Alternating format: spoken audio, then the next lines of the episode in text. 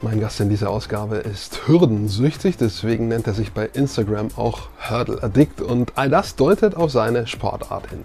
Matthias Bühler ist Hürdenläufer und zwar über 110 Meter und darin ist er der Beste in diesem Land. Deutscher Serienmeister seit Jahren und er war und ist auch international aktiv. Das Spannende, er hat seine aktive Karriere schon einmal beendet und sie erfolgreich auch wieder gestartet.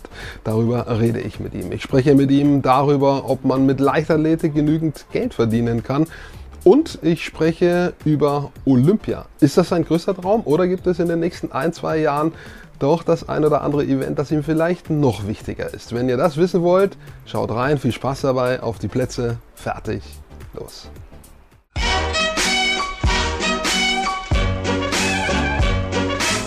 Ich freue mich besonders, dass ich, kann man so sagen, den besten deutschen 110 Meter Hürdenläufer als Gast habe. Wir können auch mal drüber reden, äh, wer über die 400 gerade so den Ton angibt. Aber über die 110 bist auf jeden Fall du, Matthias Bühler, mein Gast in dieser Ausgabe. Der Beste seit zehn Jahren, etwas mehr als zehn Jahren. Ich habe äh, gerade noch mal vor dem Gespräch mir die deutschen Meisterschaften, das Tableau angeguckt. Äh, ich glaube, achtmal der erste, zweimal Silber. Also da kann man schon, äh, ich freue mich, dass du dabei bist, äh, ganz äh, ohne schlechtes Gewissen davon reden, dass du in, in der letzten Dekade der Beste warst in diesem Land. Ja, ja, mit der Beste. Also es ist ja immer ein großer Fight im Hürdensprint, aber ich habe schon einige wichtige Wettkämpfe gewonnen, auf jeden Fall.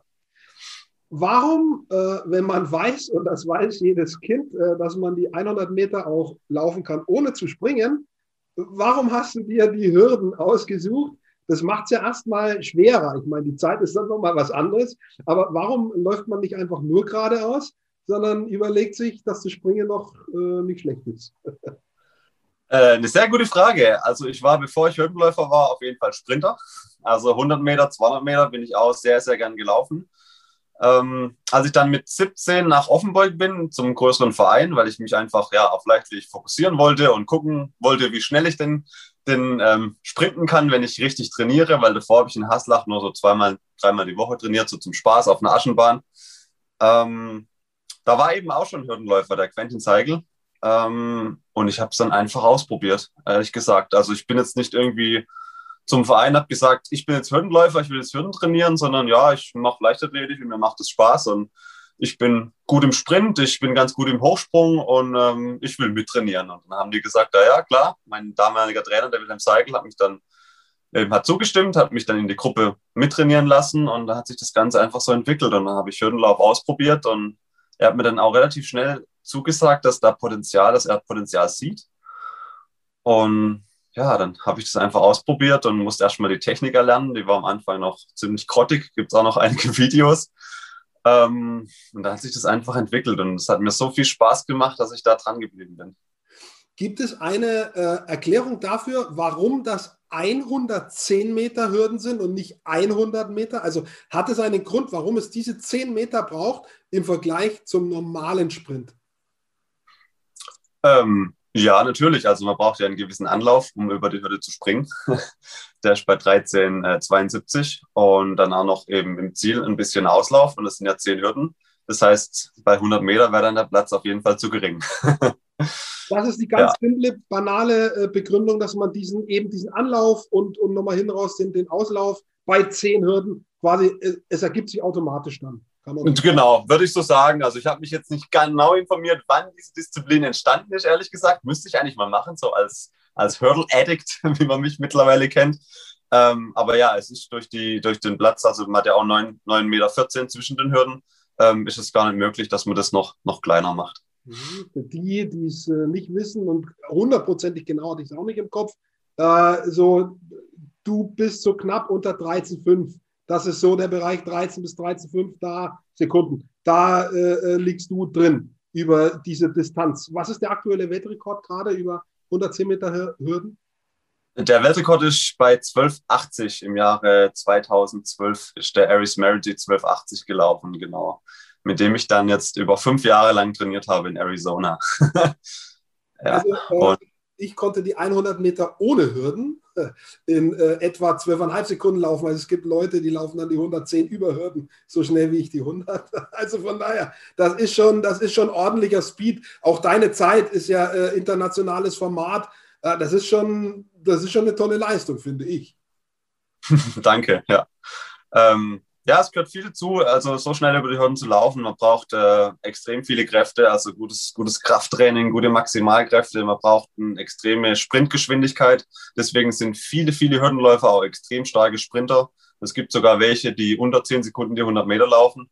Und dann geht es eben darum, diesen, diese Sprintgeschwindigkeit äh, bei den Hürden zu übertragen und auch diese Schrittfrequenz, die man dann bei den Hürden hat, ähm, umzusetzen. Also es ist so beim 100-Meter-Sprint, dass die Schritte im Prinzip immer länger werden und beim Hürdensprint müssen die immer extrem kurz sein. Das heißt, es bringt nichts, extrem schnell zu sein, aber eine schlechte Schrittfrequenz zu haben oder eine hohe, also eine lange Schrittfrequenz. Deswegen ist das eine, einfach eine sehr technisch anspruchsvolle Disziplin, ja. Wir klären gleich ein paar technische Fragen. Die eine hast du jetzt schon mal an, angeteased sozusagen. Es gibt äh, ja eine optimale Schrittfolge äh, zwischen den Hürden. Wie viel sind das auf 110 Meter? Und im Vergleich dazu, bei den 400 Metern gibt es ja auch eigentlich eine feste Schrittfolge, an die man sich halten sollte. Wie viele Schritte sind es jeweils zwischen den Hürden? Genau, also bei 110, da läuft man immer drei Schritte. Äh, ist immer das gleiche Muster sozusagen. Ähm, beim Anlauf variiert sogar. Da gibt es Athleten, die mit sieben Schritten anlaufen und es gibt welche, die mit acht Schritten anlaufen. Ich laufe mit acht Schritten an. Ähm, viele internationale Stars laufen mit sieben Schritten an. Das kommt je auf den Athlet drauf an, ob man eben sozusagen acht etwas schnellere Schritte macht oder sieben etwas länger gezogen. Und das ist sehr individuell. Und ja, bei den 400 Hürden, ähm, da gibt es 13, 14, 15, muss ich aber ehrlich gestehen, habe ich mich auch gar nicht viel damit beschäftigt, weil ich auch die 400 Meter Hürden noch nie gelaufen bin. Wobei ja. mir meine Trainer haben mir immer zugesagt, dass ich da auch Potenzial hätte, aber das ist natürlich eine brutale Strecke und ähm, wenn man die 110 gut kann, dann will man eigentlich nicht auf die 400 Meter Hürden gehen. also ich habe mal gelernt, dass ohnehin der gefährliche Bereich eben diese 400 Meter sind, weil die sozusagen die Grenze äh, von diesem anaerob-aeroben Bereich sind. Genau. Äh, wo du sozusagen ja. unter Schauer, Sauerstoffschuld und Sauerstoffaufnahme läufst. Und die sind schon ohne Hürden eine der härtesten Strecken überhaupt, weil sozusagen die Weltklasse-Athleten das fast ohne Atmung oder fast ohne Sauerstoffaufnahme machen, im Sprintmodus sozusagen. Und wenn jetzt dann die Hürde noch dazu kommt, dann verstärkt es ja die Sauerstoffschuld noch mal mehr. Das heißt, man ist noch blauer im Gesicht, als man es eh schon ist. Also ich kann das blendend verstehen, warum du äh, davon die Finger lässt. Ich stelle mir das äh, wie die Hölle vor, ehrlich gesagt, diese, diese 400 Meter noch mit Hindernis. Ja, ja, ich bin schon mehrmals 400 Meter gelaufen, also auch in der Staffel, als ich ähm, ja, mit, mit 20, 21, 22 und das war schon sehr, sehr heftig. Und die 400 Hürden habe ich ja bisher noch nicht ausprobiert. Vielleicht kommt es ja noch, aber ich denke ja nicht. Weitere technische Frage, kann man, kann man beides sehen, ne? wenn man äh, solche Hürdenrennen verfolgt. Es gibt Leute, die treten in die Hürde rein, technischer Fehler, und laufen aber einfach weiter. Die brettern die Hürden weg sozusagen und sprinten trotzdem bis ins Ziel. Und äh, andere geraten voll ins Straucheln. Äh, ich kann mir vorstellen, dir ist beides schon passiert, sozusagen, im Laufe deiner Karriere. Klar, ähm, also es ist natürlich immer besser, wenn man keine Hürde berührt aber trotzdem extrem dicht drüber fegt. Ähm, ja, es ist so, also wenn man natürlich einfädelt, das heißt, wenn, wenn man den Fuß unter des, den Hürdenbalken bekommt, dann ist es natürlich fatal, dann, dann stürzt man direkt, dann hat man eigentlich gar keine Chance, sich irgendwie abzufangen. Wenn man die Hürde zum Beispiel leicht touchiert mit dem, mit dem Oberschenkel, mit dem Schwungbein oder vielleicht ein bisschen mit dem Nachziehbein, dann kann man das eigentlich noch ganz gut abfangen. Aber insgesamt soll das Ziel immer sein, über die zehn Hürden wirklich zu laufen, ohne eine zu berühren. Auch wenn man natürlich immer wieder sieht, oh, er ist eine Top-Zeit gelaufen, obwohl er eine Hürde stark touchiert hat. Aber das Optimum ist auf jeden Fall nicht.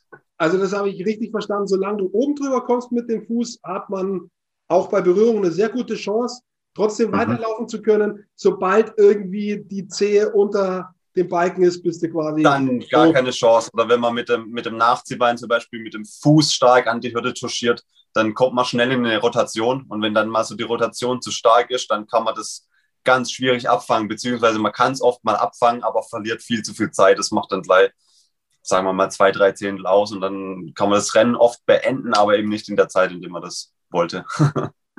und das andere Fiese ist, dass wenn das passiert, also man fällt ja eigentlich nach vorne aufs Gesicht, weil die Hände üblicherweise eher am Körper sind oder sogar nach hinten. Das heißt eigentlich äh, hohe Kinn- äh, und Kieferverletzungsgefahr. Kann man das so sagen?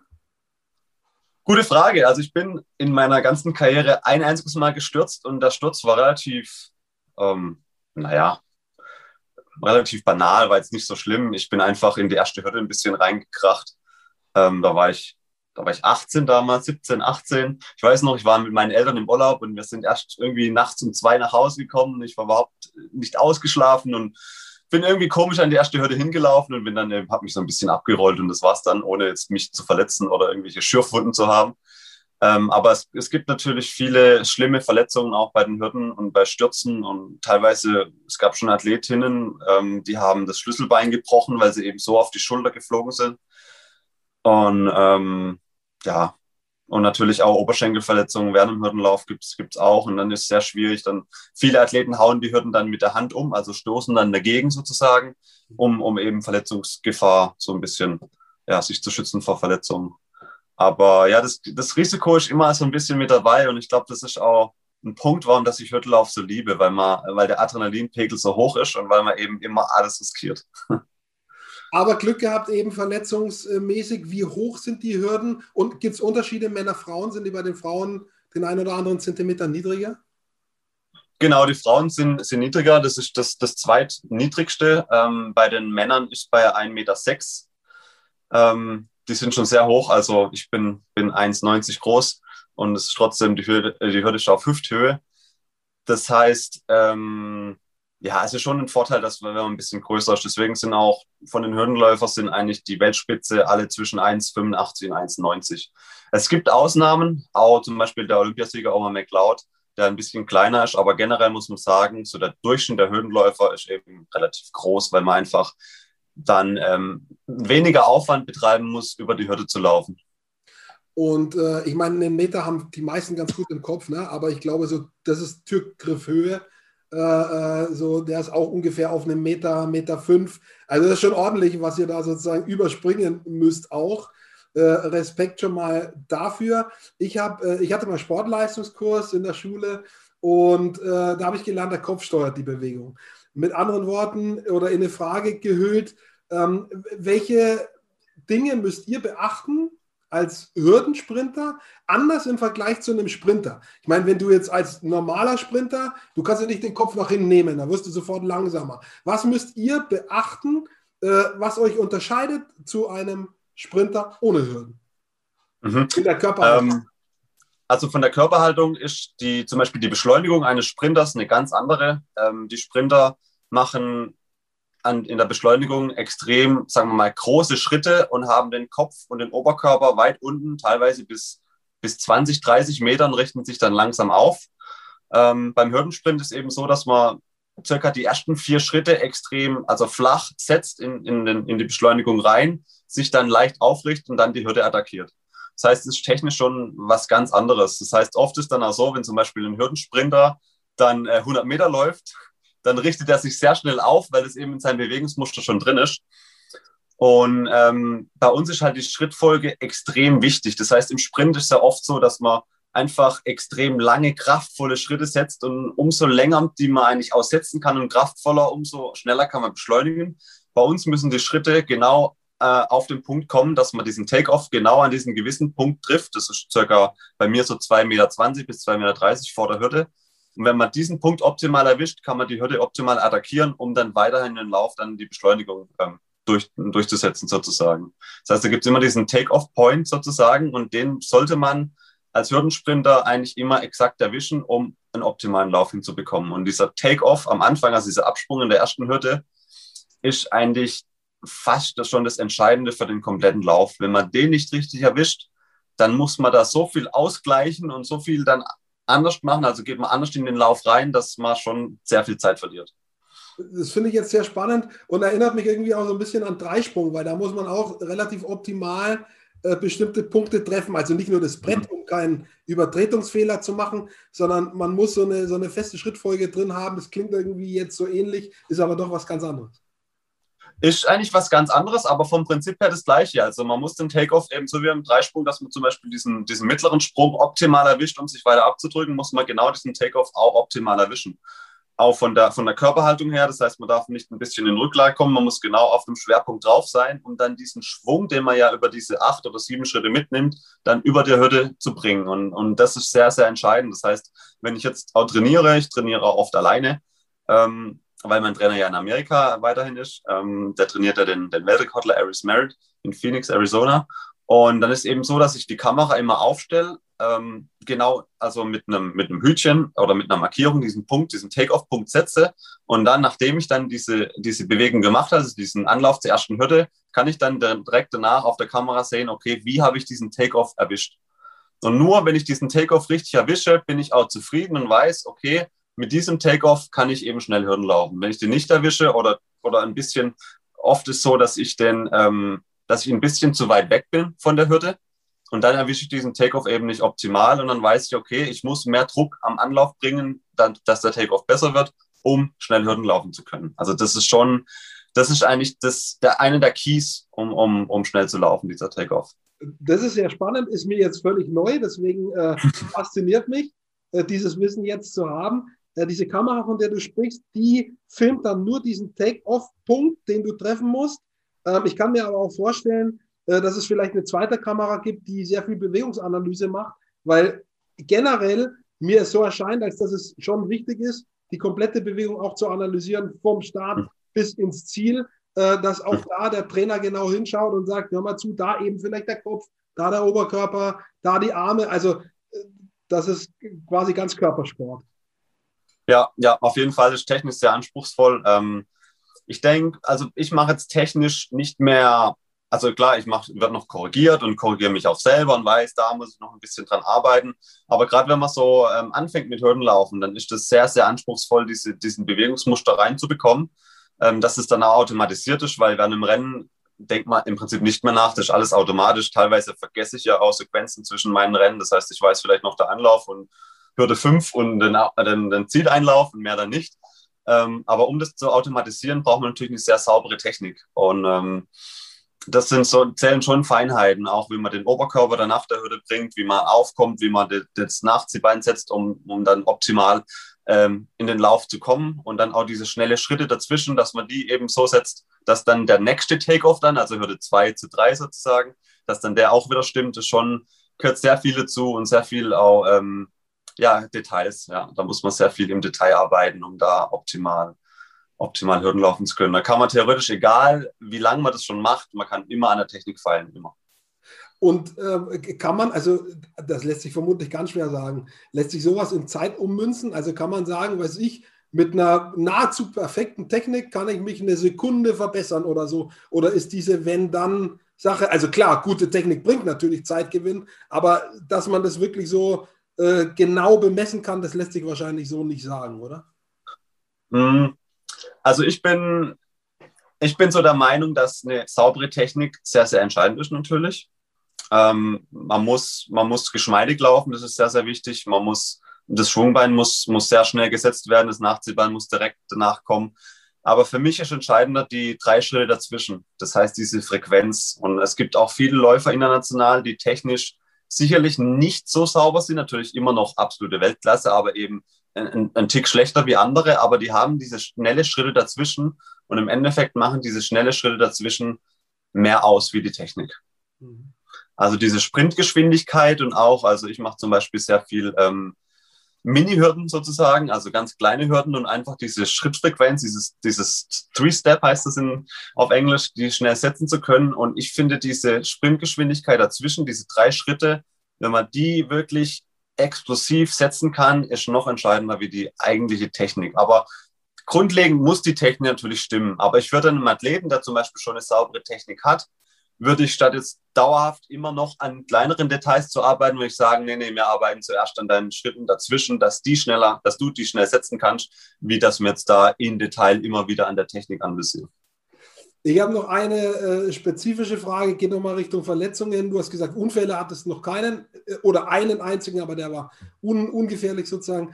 Ähm, es hat ja jede Sportart so ein bisschen ihr, ihr typisches Verletzungsbild. Ein Handballer oft Schulter, Fußballer sind so gern mal Kreuzbandriss und so weiter. Ich könnte mir vorstellen, also wenn ich mir jetzt so eure Bewegung vor Augen führe, Hüfte, ist jetzt kein problematischer Bereich sozusagen, weil ja die ganze Zeit da ein Schwung rauskommen muss und sowieso das Tempo ja auch aus der Körpermitte kommt letztendlich, aber auch dieser Schwung mit dem Knie aus der Hüfte raus über die Hürde drüber, wenn man das 15 Jahre macht, 20 Jahre, hinterlässt wahrscheinlich auch das ein oder andere Problembild auf der Röntgenaufnahme. Ähm, ja, also ich muss sagen, ich bin jetzt ja 34 und bin immer noch kerngesund. Ich habe keinerlei Operationen, keinerlei schlimme Verletzungen. Ich hatte immer wieder meine Probleme, aber ich bin insgesamt verschont geblieben.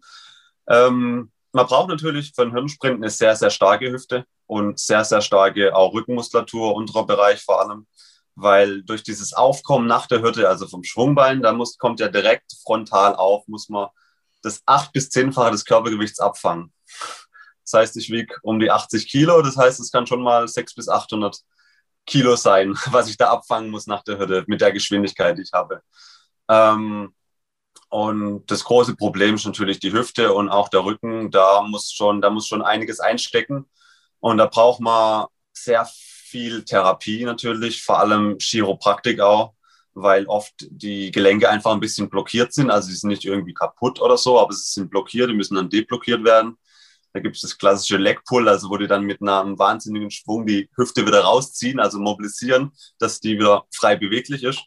Und dann eben auch sehr viel Faszientherapie, weil ähm, durch, also ob man Sprint oder Hirnsprint macht, ist eigentlich egal, aber bei jegliche Maximalkraftübungen wird halt extrem stark an den Muskeln, an den Gelenken, an den Faszien gezogen.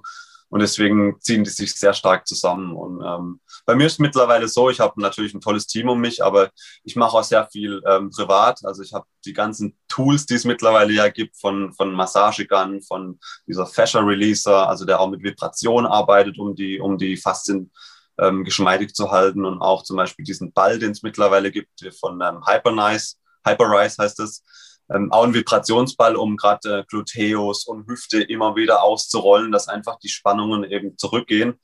Ähm, ja, sehr belastend. Man muss da einfach für sich auch selber so einen Weg zu finden, finden ähm, hart zu trainieren, aber trotzdem so zu trainieren, dass man eben gesund bleibt. Und das ist jedes Jahr immer wieder eine Herausforderung und man muss da sehr viel an sich arbeiten, einfach, also ich mache das gerne, mache das äh, mit tiefer, tiefer Liebe. Ich finde es einfach cool, dieser Lifestyle. Und auch ernährungstechnisch natürlich immer gucken, dass, dass man da am Ball bleibt, weil ja, wenn man sich den ganzen Tag nur von McDonalds ernährt, dann wird die Muskulatur sich zusammenziehen.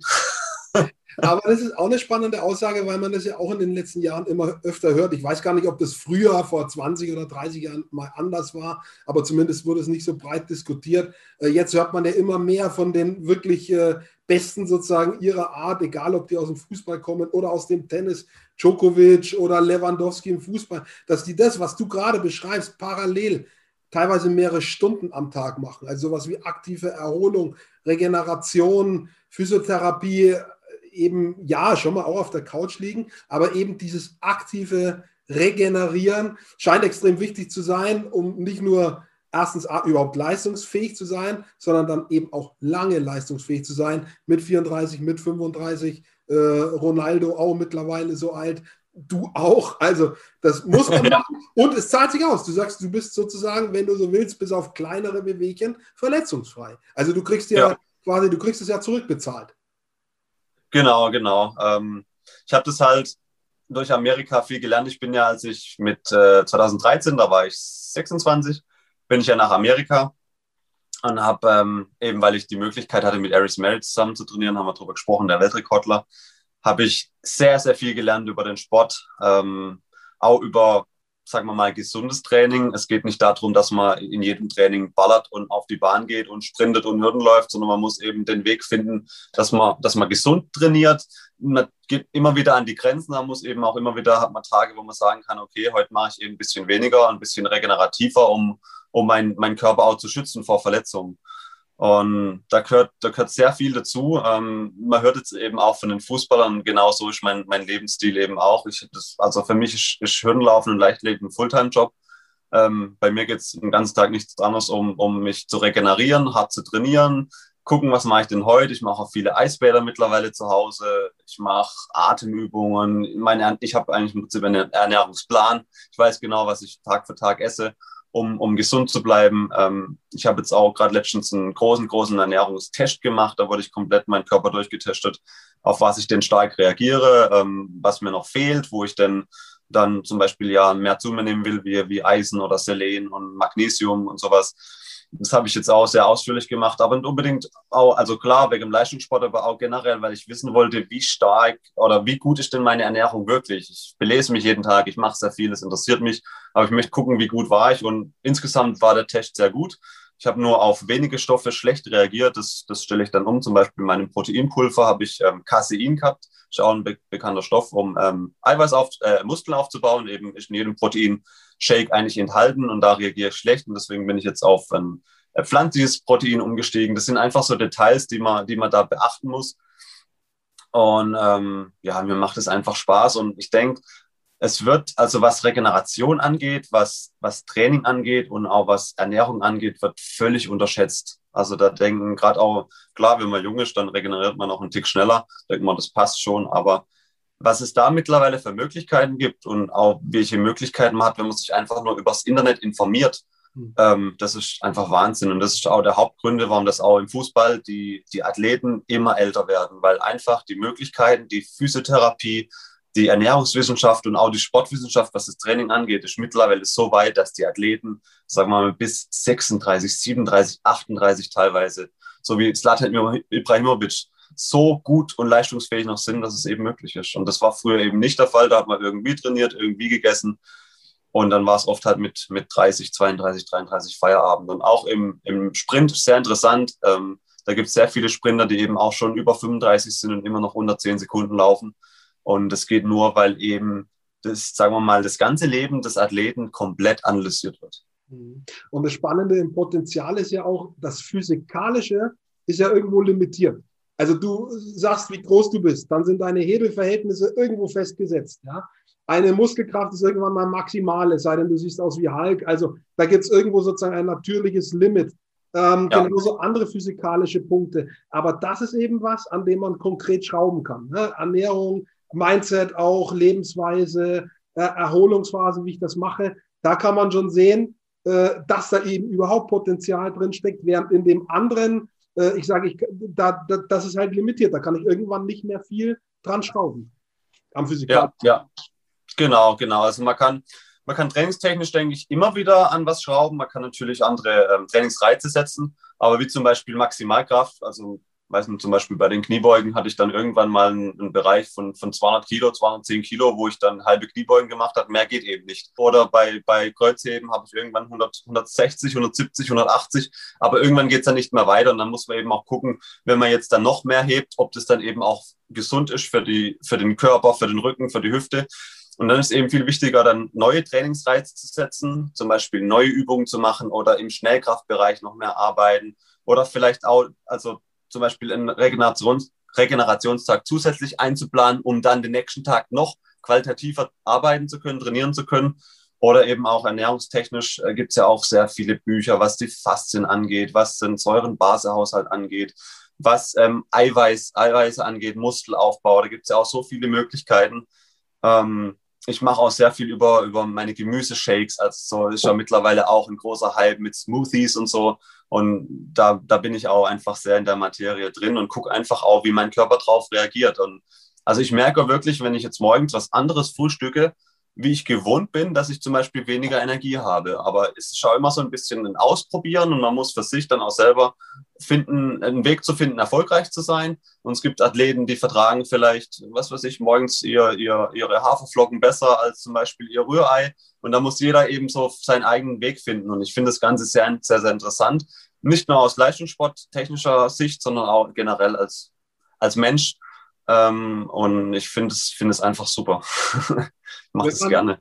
Das kann man dir richtig raushören, sozusagen, dass du da auch äh, sozusagen mit voller Energie drin bist und da Dinge auch probierst und, und äh, ja, wahrnimmst. Ähm, wenn man jetzt äh, aber gleichzeitig weiß, also du verstehst Leichtathletik und dein, äh, das, was du tust, als Fulltime-Job, ja, du, du, du setzt es auch so um. Äh, es gibt Sportarten, die erlauben einem das auch, weil man dafür Geld verdient. Wir haben Stichwort Fußball schon äh, erwähnt. Äh, in der Leichtathletik gibt es das auch, ist aber absolute Ausnahme. Also Menschen wie Usain Bolt, äh, gehören jetzt nicht zum Standard in der Leichtathletik. So, und äh, dann ist, ist die Frage, wie kann man das organisieren? Das ist ja nicht so leicht, wenn man die Leichtathletik zum Hauptberuf äh, machen möchte und du das machst. Wie kriegst du das hin? Also kannst du davon leben zum Beispiel? Also generell bekommt man das ganz, ganz schwer hin. Ich bekomme das hin, weil ich Unterstützung durch meine Eltern habe. Ähm, als Leichtathlet verdient man im Prinzip viel zu wenig, um sich eigentlich versorgen zu können. Also es gibt die Möglichkeit natürlich über Bundeswehr, Polizei, was natürlich ganz gut ist, aber da ist man dann wieder ein bisschen benachteiligt, weil man dann diese diese Lehrgänge machen muss. Also wenn jetzt jemand wirklich dann nach der Karriere Soldat werden will oder Polizist, ist natürlich absolut geil. Aber wenn man das jetzt nicht machen will, man macht es eben nur, um, um ein bisschen Geld zu verdienen, ähm, ist das ganz natürlich sehr schwierig, weil gerade auch die, die Therapiemaßnahmen kosten Unmengen an Geld. Ähm, wenn man natürlich einen richtigen, äh, einen guten Chirotherapeut möchte oder einen guten Fastentherapeut, dann geht es richtig, richtig ins Geld. Und ich kann es im Prinzip nur machen, weil mich, weil mir meine Eltern mein, die Möglichkeit geben. Ähm, ich habe lange Zeit auch also ich war ja auch bei der Bundeswehr und habe auch viel Geld gespart, weil ich lange auch zu Hause gelebt habe bei meinen Eltern und bin dann mit in meine Ersparnissen nach Amerika, weil ich das unbedingt wollte. Diese Möglichkeit mit Aris Merritt zu trainieren, war für mich so komplett vom anderen Stern. Hätte ich niemals in meiner Karriere erwartet, dass ich mal so eine Möglichkeit habe. Und äh, das Geld habe ich natürlich dann auch alles äh, verloren sozusagen. Äh, mittlerweile ist es so, dass ich, also ich habe gar keine Unterstützung, ich habe gar keine Förderung. Ähm, aber ich kann mir eben diesen Lifestyle sozusagen leisten, weil mich meine Eltern so unterstützen und weil sie es cool finden, dass ich, dass ich Leichtathlet bin und das machen kann auf diesem Niveau. Ähm, andere können das nicht und das ist ein großes, großes Problem, ähm, weil die Unterstützung in der Leichtathletik im Prinzip kaum noch vorhanden ist. Es gibt ein paar Möglichkeiten über Bundeswehr oder Polizei, was natürlich auch gut ist, gerade für Athleten, die vielleicht später mal Soldat werden werden oder Polizist oder Polizistin.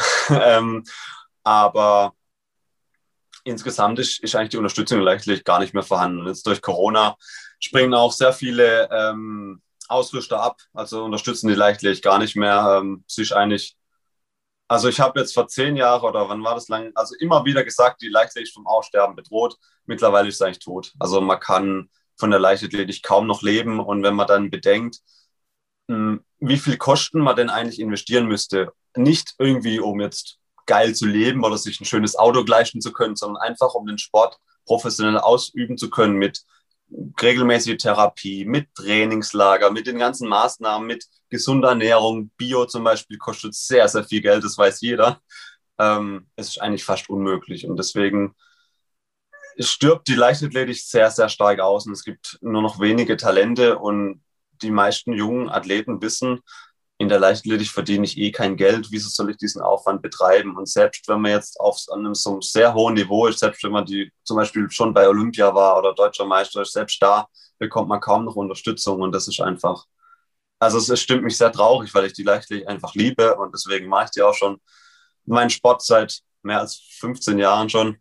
Und ähm, das, also ich bin, ich hoffe immer, dass irgendwann mal Unterstützung vom Staat einfach kommt, dass der Staat sagt, ey, wir wollen diese olympischen Sportarten aufrechterhalten. Da geht es nicht nur um Leichtathletik, da geht es auch um Tonnen, um Ringen, um, um ganz viele Randsportarten, die eben vom Aussterben bedroht sind und einfach, ja, die man aussterben sterben lässt. Man lässt sie wirklich richtig ausbluten. Und ich denke, die Vereine sind einfach sehr wichtig, auch für junge Kinder und Athleten, dass Leichtathletik oder Tonnen oder alle Sportarten, dass es wichtig ist für den, für den Menschen und wenn das immer mehr ausstirbt, dann ist das sehr, sehr fraglich. Und wenn dann irgendwann die Jugendlichen nur noch vor dem PC sitzen und nur noch zocken und, und sich kaum noch bewegen, dann ist das für die Gesellschaft ähm, sehr tragisch, würde ich mal sagen. Ich gebe dir da recht und äh, es kommt dann das Aufwachen, wenn irgendwann mal bei Olympischen Spielen XY im Medaillenspiegel wir nicht unter den Top 5 sind oder sowas, ja, und dann fragt man sich, warum, dann ist die Enttäuschung groß und dann wird alles auf links gedreht und dann kann es sein, dass was passiert, wo man sich fragt, das könnte doch schon jetzt passieren oder hätte schon längst passieren sollen, äh, dann, dann würden wir über andere Dinge reden. Ich finde das auch. Äh, was, sagen wir mal, das Positive ist, zeigt natürlich eben auch, wie du deinen Sport magst. Du magst ihn so, dass du ihn so betreibst, obwohl du nicht damit Geld verdienst. Das sagt übrigens auch was über die jeweiligen Menschen aus, in dem Falle über dich, aber auch über andere, die das, die das aus Liebhaberei quasi das machen, äh, weil, weil sie den Sport lieben. Äh, Finde ich, find ich bewundernswert tatsächlich. Und ich würde mir auch wünschen, dass äh, auch in diesen Sportarten mehr Mittel zur Verfügung sind, wie auch immer man das dann regelt. Da gibt es ja verschiedene Möglichkeiten, ob das über Sponsoring ist oder wie du ansprichst, über staatliche Förderung. Es gibt ja verschiedene Möglichkeiten, vielleicht eine Mischung auch aus allem. Ja, dann, wenn mal eine Stange wegbricht, eine Seite wegbricht, dann gibt es trotzdem noch andere, die da sind. Aber ich sehe das auch so, ähm, dass das schwierig ist. Interessanterweise, aber ich glaube, das Publikum interessiert das schon. Also Leichtathletik-Meetings, äh, also vom Zuschauerzuspruch kannst du damit schon punkten, denke ich, wenn, wenn das attraktiv gestaltet ist. Da gibt es ja auch immer wieder Diskussionen. Ne? Lieber so jede Sportart für sich, ihr Einzelmeeting oder dann eben so äh, wie ISTAF in Berlin oder sowas, also wo du mehrere Sportarten gemischt hast in einer riesen Arena. Ähm, aber ich denke, das kann man schon so machen, dass die Leute interessiert. Die sind schon fasziniert von der Leichtathletik, mein Gefühl. Ja, genau, das ist eben auch, das ist meine Meinung. Generell ist, ist die Leichtathletik oder auch Turnen oder die ganzen Randsportarten, Ringen, die sind beliebt, die schauen die, die Menschen gern an ähm, zeigen auch immer wieder die Einschaltquoten. Also die Begeisterung für die Sportart ist da, aber die Infrastruktur ist einfach überhaupt nicht vorhanden. Und äh, jeder schiebt sich dann so den, den, äh, den schwarzen Peter zu und jeder sagt dann, hey, ähm, das Geld ist nicht da, wir brauchen Geld von da und wir brauchen Geld von dem Sponsor und der Verband zahlt kein Geld und da kommt keine Förderung mehr rein. Im Endeffekt, es fehlt ein, überall, es fehlt an allen, allen Ecken und Enden. Und ähm, ja, es ist einfach, es ist schwer zu lösen und ich, also ich bin der Meinung, auch jetzt durch die Corona-Krise und weil eben auch die, die Sponsoren immer mehr wegfallen, die Ausrüster wegfallen, auch große Firmen nicht mehr, nicht mehr so äh, eben, eben Geld haben, um jetzt, um jetzt Sportler zu finanzieren oder Verbände zu finanzieren, geht es eigentlich nur noch über eine staatliche Förderung, über staatliche Strukturen. Und dann muss auch eben gesagt werden, wenn der Athlet, zum Beispiel, wenn ein Athlet sich für die Olympischen Spiele qualifiziert hat, hat er für die nächsten zwei Jahre die und die Förderung und dann die zwei Jahre drauf vielleicht noch ein bisschen weniger. Und wenn er dann wieder die Olympischen Spiele schafft, dann hat er wieder diese Förderung. Da muss es klare Strukturen geben, dass man als Athlet auch weiß, wenn ich die und die, ähm, also wenn ich das Ziel erreicht habe, dann habe ich auch eine gewisse Förderung. Und mittlerweile ist es so, dass das Geld so hin und her fließt und keiner weiß, wer denn was bekommt. Und so ist es eben auch in der Leichtathletik. Ähm, ich wurde deutscher Meister, ich habe nichts dafür bekommen. Ich war bei Olympia 2016, keinen Cent und das kann es halt nicht sein. Das ist halt in Deutschland sehr, sehr schlimm und ich weiß es von anderen Ländern, gerade Frankreich und England und auch Amerika, da ist das eben das System einfach ein bisschen anders und in Deutschland wird es immer, immer schlechter. Und das ist sehr fraglich und dann braucht man sich eben auch nicht wundern, dass keiner mehr Bock drauf hat, sich das zu geben, weil wieso sollte man fünfmal die Woche hard, hardcore trainieren, seine Gesundheit teilweise auch riskieren, weil das sehr belastend ist. Im Endeffekt hat man dann eh kein Geld, sich um behand professionell behandeln zu lassen. Und wenn man es dann zu Olympia geschafft hat, bekommt man auch keinen Cent. Ähm, da würde ich eigentlich jedem Jugendlichen oder sag mal Heranwachsenden empfehlen, ähm, fokussiere dich auf deinen Beruf, das ist sehr wichtig. Da kannst du dann deine drei, vier, fünf, vielleicht 10.000 Euro verdienen, wenn du wirklich reinklotschst und ähm, bevor du dich da in, in Leichtathletik da versuchst, so irgendwie was zu erreichen, im Endeffekt hast du nichts davon. Dann bist du so wie ich jetzt 35 mhm. ähm, und hast im Prinzip wenig Perspektive. Also bei mir ist es nochmal ein bisschen anders. Ähm, ich habe die Unterstützung meiner Eltern, ich habe schon eine Ausbildung hinter mir, ich bin IT-Systemkaufmann und ich will jetzt nach, meiner, nach meinem Sport auch als Trainer auf jeden Fall anfangen. Könnte auch wieder im IT-Bereich anfangen. Aber ich denke, Trainer ist der bessere Beruf für mich. Aber insgesamt ist die Perspektive einfach zu schlecht und auch zu riskant. Und dann muss man sich nicht wundern, warum das die, die Breite auch wegbricht. Es gibt keine Talente mehr, es gibt niemand mehr, der diesen Sport machen möchte. Spannend. Das, das tut sehr weh. Ja, äh, ich höre das äh, raus. Spannender und wichtiger Auf, Aufruf. Wie gesagt, ich, ich, würde das auch so unterstützen. Es gab ein, äh, eine Initiative, glaube ich, die sehr, sehr gut war.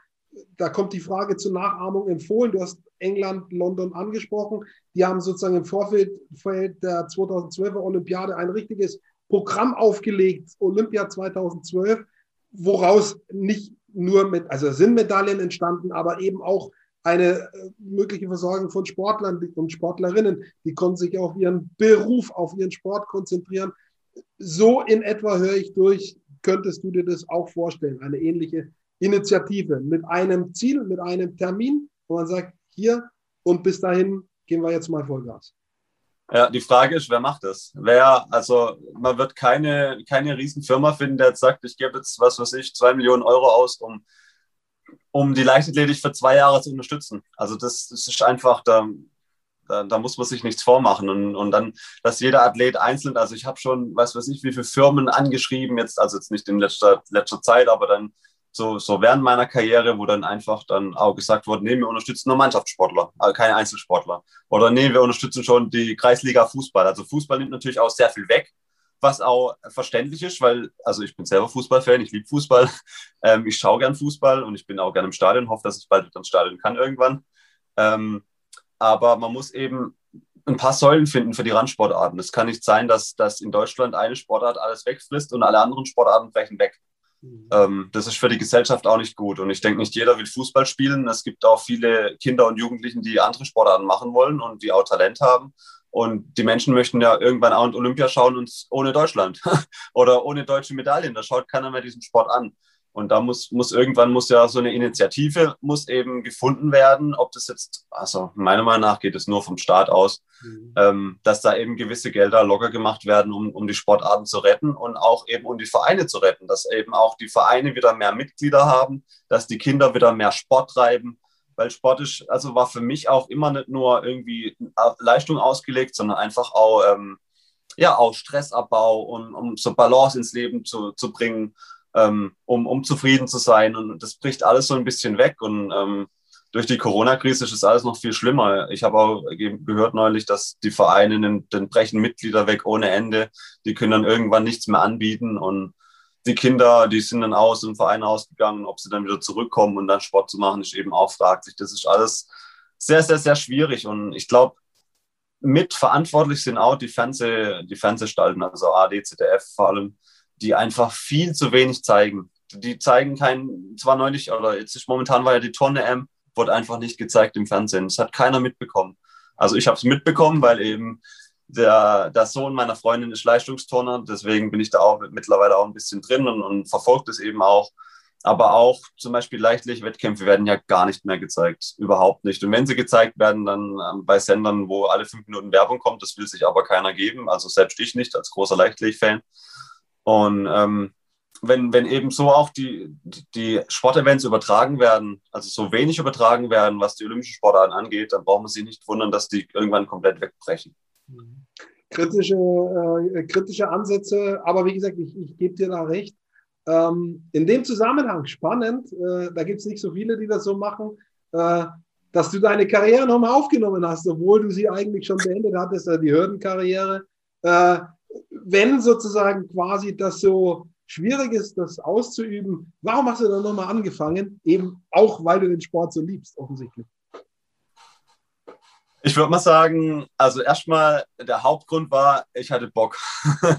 ich wollte unbedingt, ich habe, also ich habe wirklich, ich habe so ein Körpergefühl gehabt, das war es noch nicht. Ich bin teilweise, wenn ich irgendwie durch den Wald gejoggt bin, so ein bisschen, habe ich mir überlegt, so, ich, mir es wieder gut. Also nach sieben Monaten ging es mir einfach körperlich wieder gut, nachdem ich aufgehört habe. Und habe gedacht, so, eigentlich bin ich körperlich noch in der Verfassung, nochmal wirklich Gas zu geben. Ich hatte irgendwie das Gefühl, da ist noch was möglich. Und da war mein erster Gang eben zu meinen Eltern. Meine, meine Eltern sind gleichzeitig auch meine Sponsoren. Hey, kann ich nochmal anfangen? Ich habe nochmal Bock. Ich glaube, ich kann nochmal, sagen wir mal, bei deutschen Meisterschaften eine Medaille holen. Das war so mein Ziel, einfach zurückzukommen, noch mal eine schöne Zeit zu laufen. Und also eigentlich war mein Ziel auch mit meinen Freunden noch mal zusammen so einen Wettkampf zu erleben, am besten mit Sieg. Ich weiß nicht, ob du das schon mal gesehen hast. Ich bin ja da auf dem Zaun hochgesprungen und meine ganzen Kumpels und Vereinskollegen waren da und haben mitgefeiert. Und es war so ein, ein emotionaler Moment vom TV Haslach, ähm, mit dem TV Haslach zusammen, dass ich das einfach noch mal erleben wollte. Und ja, das hat einfach, das ist, das ist mein Leben. Mein Leben ist der Sport und alles, was drumherum ist, ist der Sport. Und deswegen wollte ich unbedingt anfangen. Und meine Eltern haben mir zugesichert, okay, ähm, wir wollen dich nochmal sponsern, mach nochmal weiter, mal gucken, was geht. So ein Jahr. Und damals war es eben noch so, dass die EM in Paris angesetzt war. Ich habe ja dann auch mit 1360 die Norm hätte ich geschafft, aber die EM wurde abgesagt. also wurde komplett abgesagt, die findet auch nicht mehr statt. Und, ähm, aber insgesamt war natürlich die letzte Saison für mich wahnsinnig erfolgreich. Ich niemals damit gerechnet, dass ich direkt wieder deutscher Meister werde. Das war alles, ja, war schon so ein bisschen ein Traum. Und ja, jetzt steht ja Olympia an. Ähm, die Qualifikation für mich, ob ich die schaffe, ist fraglich. Ähm, hauptsächlich, weil auch wenig Wettkämpfe stattfinden, auch gerade im Ausland. Ähm, nichtsdestotrotz, 2022 ist Eugene, Weltmeisterschaften in Amerika. In Amerika ist mein Herz, weil ich da fünf Jahre gelebt habe, weil ich da wahnsinnig tolle Menschen kennengelernt habe, mit Aris Merritt zusammen trainiert habe, mit anderen wahnsinnigen Top-Athleten, mit Andrew DeCrussi, mit Anaso Chobotzowana, mit Emir Webb. Das sind alles Athleten, die, die, die 200 Meter unter 20 Sekunden laufen ähm, die 100 Meter unter 10 Sekunden, das ist natürlich atemberaubend. Deswegen habe ich auch zu den USA einfach ein besonderes Verhältnis. Und es wäre jetzt für mich ein Traum, da nochmal zu laufen. Und dann ist hoffentlich Corona einigermaßen überstanden. Das heißt, dass in Oregon, Eugene, dass das Stadion vollgefüllt ist, dass die Amerikaner gehen ja eh ab. die sind ja immer da voll am Start. Und dann noch auch mit dem Ausblick EM München, wo ich jetzt schon, da bekomme ich Gänsehaut, wenn ich da nur drüber spreche, weil ich lebe ja hier in Stuttgart, gerade mal zwei Stunden von München entfernt. Da nochmal zu laufen, das wäre für mich, das wäre für mich mehr für ein Traum. Das wäre für mich so ein krönender Abschluss, wo ich dann sagen kann, okay, jetzt kann ich meine Karriere beenden, jetzt bin ich zufrieden. Und also, dafür, ich denke, das ist auch der Grund, warum dass ich jetzt so nochmal dafür lebe, weil ich das, diesen Traum habe.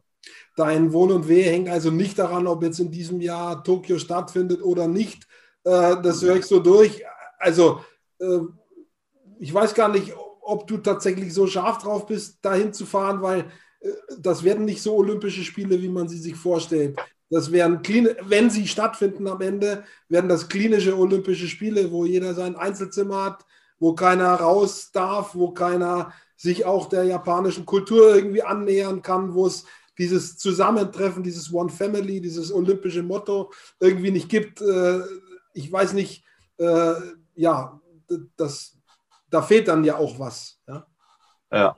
Also ich rede ja, ich bin ja da immer relativ ehrlich in allen meinen Interviews und es findet nur statt, weil eben Japan oder der, der DOSB oder wer da alles mit drin ist, das Olympische Komitee, die wollen eben kein Geld verlieren. Deswegen soll es stattfinden.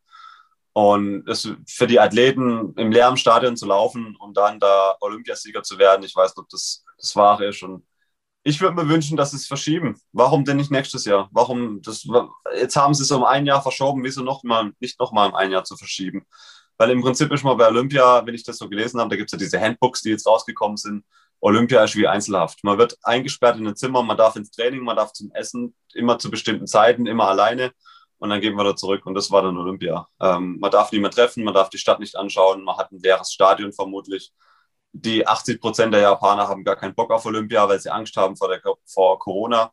Ähm, das Menschenleben ist im Prinzip nichts mehr wert. Ähm, das ist jetzt nicht nur bei Olympia, sondern auch bei ähm, der Fußball-EM wenn ich da lese, ja, die UEFA möchte, dass da 14.500 Zuschauer mindestens ins Stadion kommen, da muss ich kotzen, ehrlich gesagt. Das finde ich schrecklich. Ähm, ich liebe Fußball, ich liebe Leichtathletik, aber wenn dann das Geld wichtiger ist als das Menschenleben und dass man nur dann das veranstaltet, weil, weil, man, weil gewisse Menschen Geld verdienen wollen, dann ist das wirklich für mich erschreckend, schockierend. Und ähm, ob ich mich jetzt qualifiziere oder ob ich mich nicht qualifiziere, ähm, das spielt da keine Rolle. Meine Meinung ist immer die gleiche.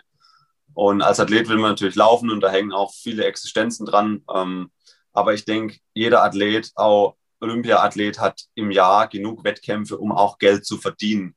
Ich glaube, jetzt sind das jetzt nur, wenn man jetzt bei Olympia läuft, dann kann man sich finanzieren. Wenn man nicht bei Olympia läuft, kann man sich nicht finanzieren. So, so läuft es nicht ab. Ähm, es finden ja trotzdem auch, die Diamond League findet statt, World Challenge Meetings findet statt. Also man kann ja als Leichtathlet trotzdem Geld verdienen. Und für mich wäre die einzige Lösung, die einzige menschlich normale Lösung, dass man die Olympischen Spiele verschiebt, ganz klar. Ähm, was von Atmosphäre und, und, Teamgemeinschaft und das, was eben Olympia ausmacht, ist natürlich gar nichts. Das, das findet ja gar nicht statt. Man kann ja nicht mal mit jemandem sprechen, sozusagen. Der olympische Geist, den wird es dann nicht so geben, also den wird es gar nicht geben. Und vielleicht hast du recht und der, oder in meinen Augen ganz sicher, wäre nochmaliges Verschieben nicht die schlechteste Idee. Tatsächlich gibt es ja ganz weitere Diskussionen noch, sollen SportlerInnen geimpft werden, dass sie sicher dort teilnehmen und so weiter und so fort, wo man auch schnell wieder bei dem Punkt landet, wie wichtig ist eigentlich die Gesundheit des Sportlers oder der Sportlerin? Ja, äh, müsste eigentlich klar definiert sein oder geht es dann nur um andere Interessen? Also sehr, sehr vielschichtige Diskussion und äh, ich bin so gefühlt so ein Stück weit dabei, lieber vielleicht noch ein bisschen warten, dafür aber dann halt auch schöne Spiele in Anführungsstrichen zu haben, äh, und, und ja, den olympischen Geist auch irgendwo zu spüren. Aber äh, wir beide werden es vermutlich nicht entscheiden. Keine Chance. ja, also bei mir ist einfach, ja. wenn ich mir vorstelle, ich würde mich jetzt für Olympia qualifizieren, würde dann da nach Tokio reisen, würde mich durch irgendwelche Umstände, man weiß nie, mit Corona anstecken. Ich habe das in mir, weiß es aber nicht, steck mhm. aber jemand anders an, zum Beispiel jemand Älteren, über 60, über 70, und derjenige stirbt dann, weil ich Corona habe, weil ich bei diesen Olympischen Spielen mitgemacht habe. Das wird mich komplett zerreißen. Und so muss der Gedanke sein. Die, dieses Risiko, dass man zum Beispiel dann die japanische Bevölkerung ansteckt, man, man weiß nie. Es wurden alle Sicherheitsmaßnahmen und bla bla und trotzdem gab es, so wie in, in, in Torun war ja die Hallen-EM, wurde alles gemacht mit Hygienekonzept, trotzdem haben sich 50 angesteckt. Man ist sich nie sicher und wenn man eben weltweit Athleten ins Land lässt, ist die Gefahr natürlich groß bei einer Pandemie, dass sich das Ganze ausbreitet. Mhm. Und wenn dann andere Menschen davon sterben, das ist schon, schon schlimm. Und ich habe halt da die, die menschliche Ansicht und da gibt es halt welche, die schauen eben nur auf das Geld. Und meistens sind diejenigen, die auf das Geld schauen, die da dahinter stecken, die haben mehr Macht wie diejenigen, die auf die Gesundheit schauen. Und deswegen wird es, vermute ich, wird es stattfinden, obwohl ich das menschlich nicht unterstützen kann. Absolut nicht. Wenn wir uns vorstellen, die Spiele gibt es in diesem Jahr und du würdest dich dann dafür qualifizieren wollen. Wie würde der Weg, dein Weg nach Tokio aussehen, wenn es ihn geben würde? Das ist eine gute Frage. Ähm, also ich will auf jeden Fall, wenn ich mich qualifizieren würde, geimpft. Mhm. Ganz klar, weil es kamen jetzt auch viele Studien raus, dass eben Geimpfte das, den Virus nicht weitertragen können. Das wäre mal das Wichtigste für mich und auch für diejenigen, die vielleicht mit mir in Kontakt sind. Ähm, ja, also dann würde ich da, ich, ich vermute, ich würde teilnehmen. Ich habe mir wirklich, ich habe mir wirklich auch schon überlegt, was wäre, wenn ich mich qualifizieren würde, würde einfach sagen, ich unterstütze es nicht, ich nehme nicht teil. Dann wäre das eigentlich eine Aktion, die wirklich gut wäre, die auch zeigt, dass nicht alles, was öffentlich gemacht wird und entschieden wird, dass man das auch unterstützt.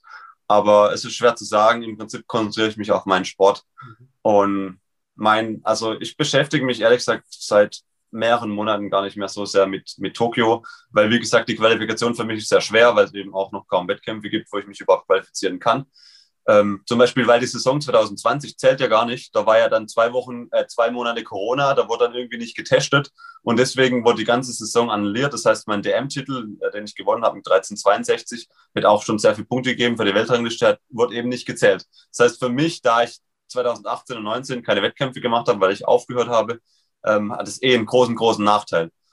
Ähm, und erst seit Anfang dieses Jahres ähm, zählen die Ergebnisse wieder für die Weltrangliste, deswegen ist das alles ein bisschen komplex. Aber ich mache mir ehrlich gesagt um die Qualifikation und Olympia und Tokio gar nicht so viel Gedanken. Ähm, für mich geht es darum, dass ich fit bin, dass ich gut trainiere und dass ich mich vor allem mit dem Fernziel Eugene 2022 und München 2022 mit dem beschäftige mich jeden Tag, weil das mein Traum ist und dafür trainiere ich. Ähm, wie, jetzt, wie ich mich jetzt abschneide, die nächsten Wettkämpfe, ist für mich eigentlich eher zweitrangig. Im Endeffekt zählt für mich nur diese Qualifikation für diese beiden Events. Das habe ich so durchgehört, dass da irgendwo auch dein Herz brennt dafür. Kannst du ja. aktuell ähm, vergleichsweise gut trainieren? Wie läuft das im Moment ab? Äh, der Track, auf dem du bist. Also du bist, du lebst äh, oder wohnst in Stuttgart, hast du gesagt? Mhm. Äh, genau, ja. Du kommst aber grundsätzlich aus dem Schwarzwald, äh, sozusagen auf mhm. der anderen Straßburg-Seite, auf der deutschen Straßburg-Seite, kann man so, genau. kann man so sagen. Äh, wie, wie, kannst du im Moment trainieren und wo?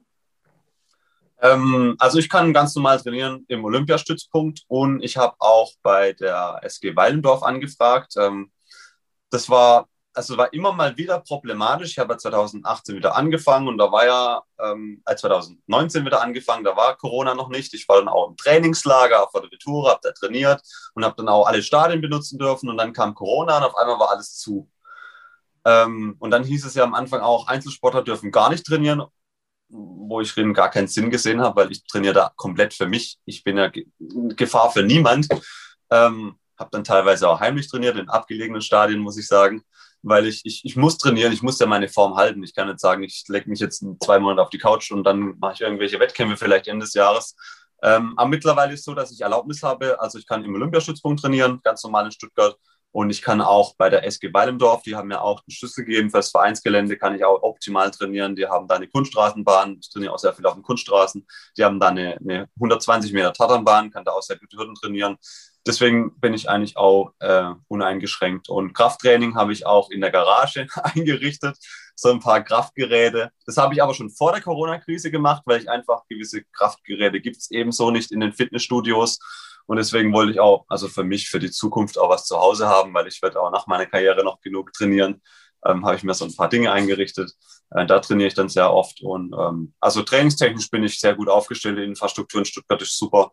Äh, die geben sich da auch Mühe und ich trainiere auch immer wieder. Also ich trainiere oft Einheiten auch alleine, aber auch mit Trainern in Stuttgart, äh, mit dem Marlon Odom und auch mit dem Mickey Korokle. Ähm, habe da auch eine gute Unterstützung und deswegen bin ich da eigentlich sehr zufrieden, wie es in Stuttgart abläuft. Ich würde sagen, die Road to Eugene and Munich, die läuft, die, die, die hast du sozusagen, da bist du eingebogen auf diese Straße. Ob es da zwischendrin mal sozusagen den Parkplatz Tokio gibt, warten wir mal ab, schauen wir mal. Aber ich habe durch, und du hast ja so ge äh, gesagt, ich, ich höre es durch, das ist dir nicht so wichtig. Du möchtest diese zwei Sachen nächstes Jahr, äh, da, daran liegt dir und da daraufhin ist das irgendwie ausgerichtet. Ich drücke dir dafür die Daumen, äh, dass du gesund bleibst. Äh, das ist das Wichtigste, ja. Genau, in jeder Hinsicht. Wir haben viel über Corona äh, geredet, aber eben auch über andere Verletzungen, die man sich beim Sport machen zuziehen kann. Also auch die, von denen sollst du auch gerne verschont bleiben. Äh, ja, und äh, ich bedanke mich bei dir für die, für die ehrlichen Aussagen und äh, für deine Meinung auch. Äh, Finde ich auch irgendwo mutig, äh, das, das so auszudrücken. Ja, und, und drück dir bei allem äh, die Daumen und äh, danke dir vor allem für deine Zeit. Das war sehr, sehr ausführlich, sehr spannend auch. Äh, ich habe äh, dir vorher schon gesagt, mich interessieren all diese Themen. Ich sauge das immer auf und ich fand das jetzt auch wieder total spannend, äh, was ich über Hürdenlauf und dich erfahren konnte. Ganz vielen Dank. Vielen Dank für das Interview.